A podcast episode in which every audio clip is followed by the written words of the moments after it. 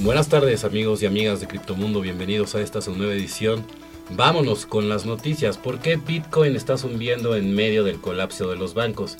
Mira The Market Report. En el episodio esta semana de Market Report, el experto residente de Cointelegraph explica por qué Bitcoin está subiendo y por qué los bancos están colapsando. Esta semana en The Market Report, nuestro querido anfitrión Joy Hall y el perspicaz experto Sam Burgi desafortunadamente no pudieron venir, pero no se preocupen porque Marcel Pechman está aquí para discutir por qué piensa que el precio de Bitcoin está subiendo en medio del colapso de los bancos. Empezamos con el primer artículo de la semana. USB Group acuerda el rescate de emergencia de Credit Suisse por 3.250 millones de dólares. El 19 de marzo USB Group acordó la compra de su alicado competidor Credit Suisse por 3.250 millones de dólares como parte de una ordenanza de emergencia para evitar la inestabilidad de los mercados financieros. Para cerrar la operación, las autoridades suizas acordaron cambiar la normativa del país para evitar la votación de los accionistas y anunciar el acuerdo durante el fin de semana antes de la apertura del mercado. ¿Fue realmente legal esta medida? ¿Seguirá teniendo Suiza la reputación de ser el mercado financiero más seguro? Pechman tiene mucho que decir sobre este asunto y aborda la cuestión sobre los tenedores de deuda de Credit Suisse. Así que pronto los inversores se refugian en bonos del tesoro a corto plazo, reduciendo la posibilidad de que Bitcoin suba a 30 mil dólares. El precio de Bitcoin superó los 28 mil dólares el 21 de marzo, pero según dos indicadores derivados de los traders no están muy extasiados después de una ganancia del 36% en 8 días. Más allá del rendimiento estelar de Bitcoin, hay razones por las cuales los inversores no confían plenamente en que el precio siga subiendo.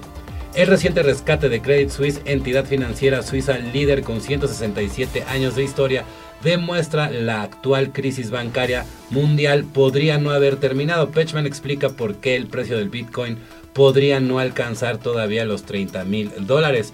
El Market Report se emite todos los martes a las 12 pm, así que asegúrate de ir a la página de YouTube y de Cointelegraph Markets Research y busca los botones y dale me gusta porque la verdad ahí es donde encontramos pues muchas cosas que pueden ser de mucho interés para todas las personas que siguen este tipo de información.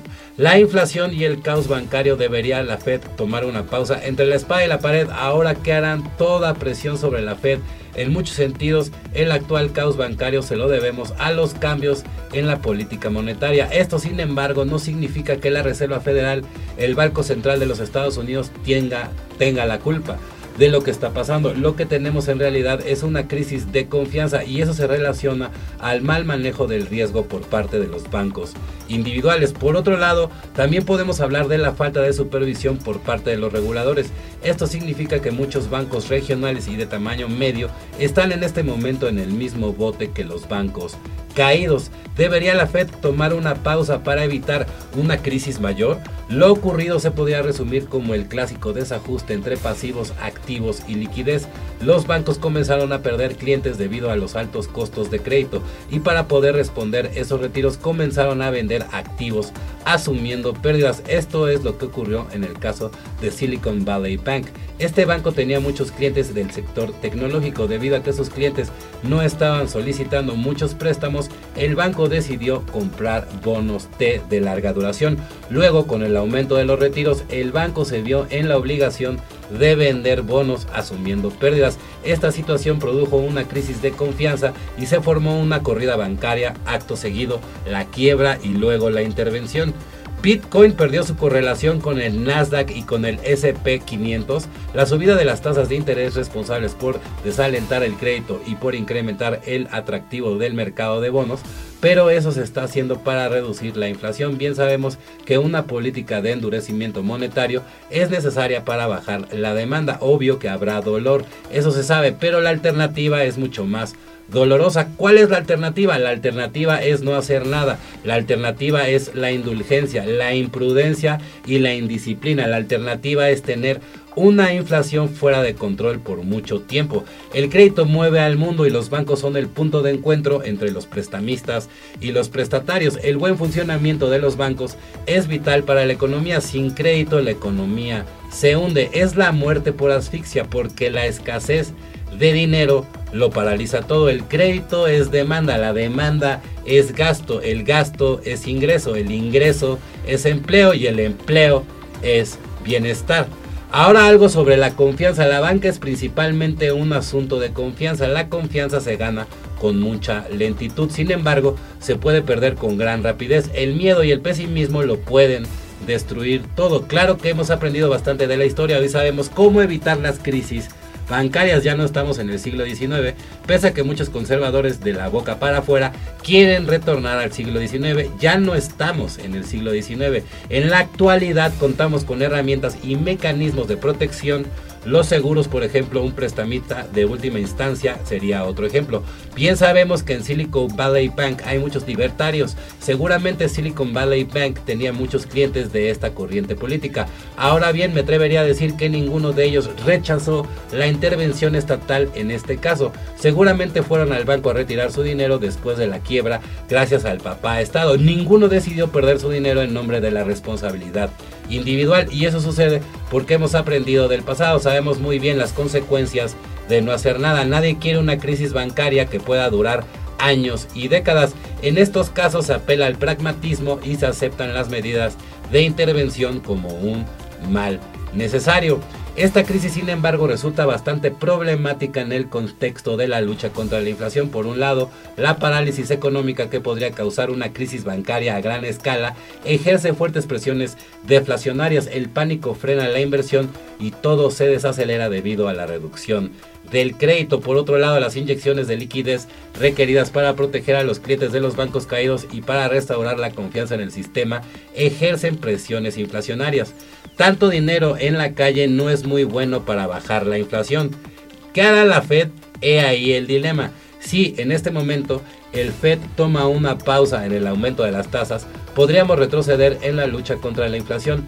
Por otro lado, si la Fed sigue aumentando las tasas con la misma agresividad, más bancos podrían caer en ello. O en otras palabras, la Fed está entre la espada y la pared. Toda decisión exige un sacrificio. En teoría, la Fed debería seguir con su política de endurecimiento monetario. Con dolor o sin dolor, la Fed tiene que hacer lo que la Fed tiene que hacer. Debería enfocarse en datos. Y ya el caos bancario se tiene que solventar, pero se debe solventar de manera coordinada con el Tesoro y la Corporación Federal de Seguros de Depósitos. Este caos bancario beneficia a Bitcoin. Ya lo ha beneficiado y se ha hecho una campaña muy exitosa promoviendo el colapso bancario porque es bueno para Bitcoin por tratarse de una mejor alternativa. Los alcistas están de fiesta porque han logrado convencer a muchas personas de que esta narrativa anti-establecimiento es una oportunidad y se ha podido capitalizar la crisis a favor de la narrativa libertaria.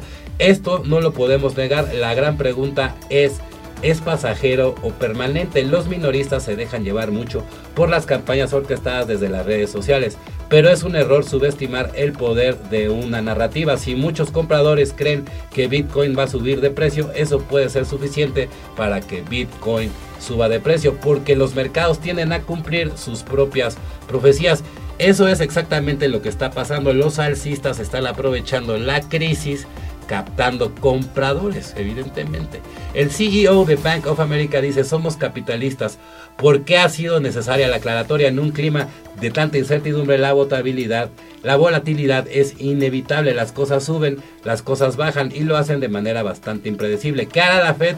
No lo sabemos. Antes de una crisis bancaria se esperaba un incremento del punto 25%. Algunos de hecho esperaron un incremento del punto 5%. Sin embargo, ahora no podemos estar tan seguros.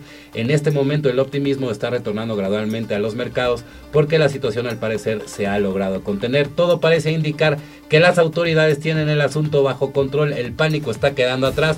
De hecho, los inversores están volviendo a comprar acciones en el sector bancario. Este optimismo previo a la reunión de esta semana se podría interpretar como una muestra de confianza para la Fed, y evidentemente, porque la Fed ha estado ahí detrás, pero no pueden ir incrementando las tasas. O sea, ahorita yo creo que por el momento, ¿no? En, mi opinión debería tener un, receso, aunque sea, ¿no? Porque sí existe, ¿no? Esa, esa capacidad de contagio, ¿no? entre bancos para desatar algo muy, muy, muy fuerte, ¿no? Por ejemplo, el, el director de BlackRock, está diciendo, este, me parece que es Michael Finch, está diciendo que, esto nada más era la punta del iceberg. Por eso nosotros no, recomendamos invertir en criptoactivos desde mucho tiempo para atrás, porque ahorita con todo el tema de las regulaciones de las monedas, no sabemos si los criptoactivos que actualmente están en el mercado mundial vayan a ser aceptados por los gobiernos, por ejemplo, como en China que ya emitió su propio Bitcoin y no acepta ninguna moneda o criptoactivo que no tenga que ver con el gobierno de China. Bueno compañeros y compañeras, amigos y amigas de Criptomundo, esto fue una edición más de su programa. Están escuchando Electroalien Radio.